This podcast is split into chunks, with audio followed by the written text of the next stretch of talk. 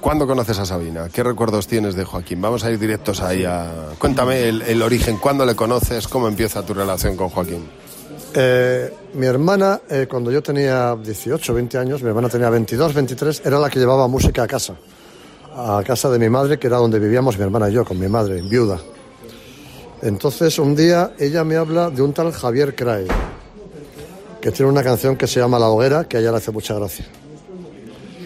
Entonces ella, de una forma o de otra, consigue un disco que se llama La Mandrágora, en la que aparece esa canción de Javier Crae, pero Javier Crae canta con otras dos personas que se llaman Joaquín Sabina y Alberto Pérez.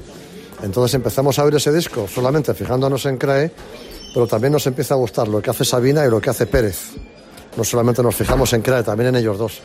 Y ahí nos empezamos a fijar en una canción que se llama Pongamos que hablo de Madrid, por ejemplo, y nos enamoramos ya un poco de los tres, eh, Crae nos hace reír mucho, eh, Alberto Pérez nos hace reír mucho y Sabina nos hace reír mucho. Pero yo me quedo más con la figura de Crae al principio que con la de Sabina y con la de Pérez, ¿sabes? Luego ya con el tiempo me va entrando más Sabina, pero mi, primer, mi primera llamada me la hace Crae, ¿no? Eh, me enamoro de Crae a primera vista. Por el humor por, la socarronería, por lo mal que canta, por lo mal que toca, por lo desastre que es, por lo que dicen las letras. Por el cazú y yo aquí con mi flor como un gilipollas. Exactamente, por el humor inteligente, por la tontería del gilipollas, que claro, hoy el gilipollas se me volvió loco. Y con la sal como un gilipollas, madre, y yo allí con la sal como un gilipollas.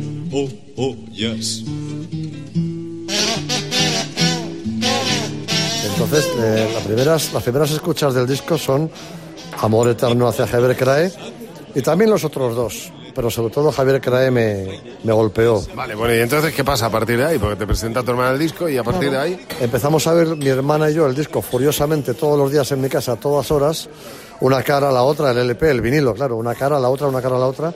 Y de repente, un día mi hermana dice, creo que La Mandrágora, que era el título del disco, es un bar que existe, que existe ¿no? Entonces eh, buscamos en la guía del ocio, que en aquella época comprábamos la guía del ocio, y efectivamente la Mandrágora es un bar que existe y programa a Sabina y a Crae, sin Alberto Pérez. Llamamos a ese bar que venía el teléfono y nos dicen, sí, sí, aquí toca Javier Crae y Joaquín Sabina los martes y los miércoles, por ejemplo, a las 10 de la noche. Mi hermana pregunta, ¿hay que reservar? Y dice el dueño, se, pues, se suele llenar, si reserváis, mejor. Entonces reservamos dos sillas a nombre de Gloria y Pancho Barona eh, un martes a las 10 de la noche y fuimos allí sin saber qué nos íbamos a encontrar, ¿no?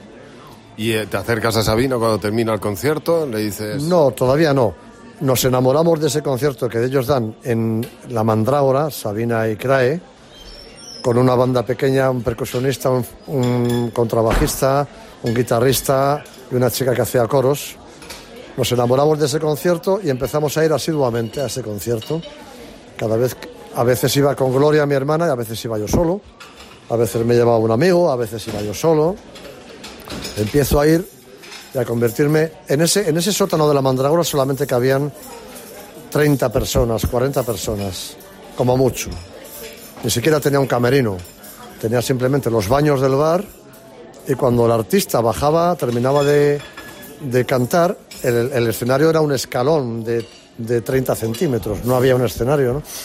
Entonces, como no había camerino, el, artista, al bajar del escenario, no podía irse al camerino, tenía que quedarse con la gente.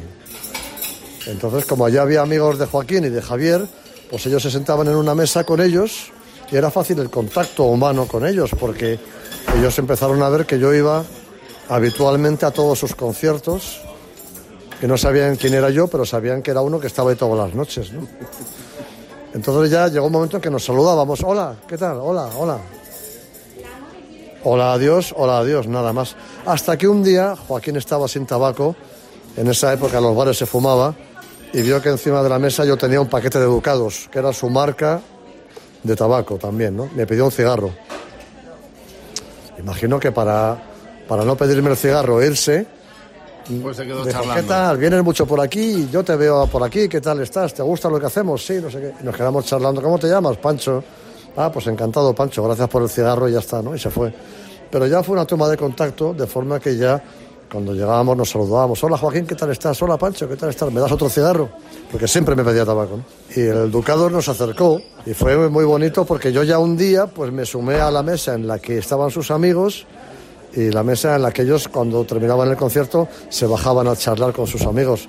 Yo me sumé ahí a esa charla ya, a esa tertulia y ya empecé a sumarme a su panda de amigos. Así fui poquito a poco metiéndome en el círculo Sabina Crae y un día pues saltó la, la pregunta que hizo Joaquín que me cambió la vida.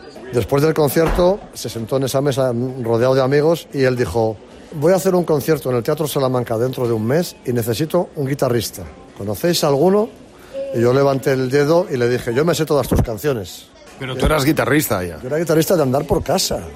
Yo no era profesional, yo no había tocado con una banda en mi vida, ni con nadie en mi vida. Yo era un guitarrista de andar por casa. En mi barrio, en el parque de mi barrio, para mis amigos. Tocaba los brincos, tocaba los Beatles, tocaba los Stones. Porque yo tengo buena oreja, ¿no?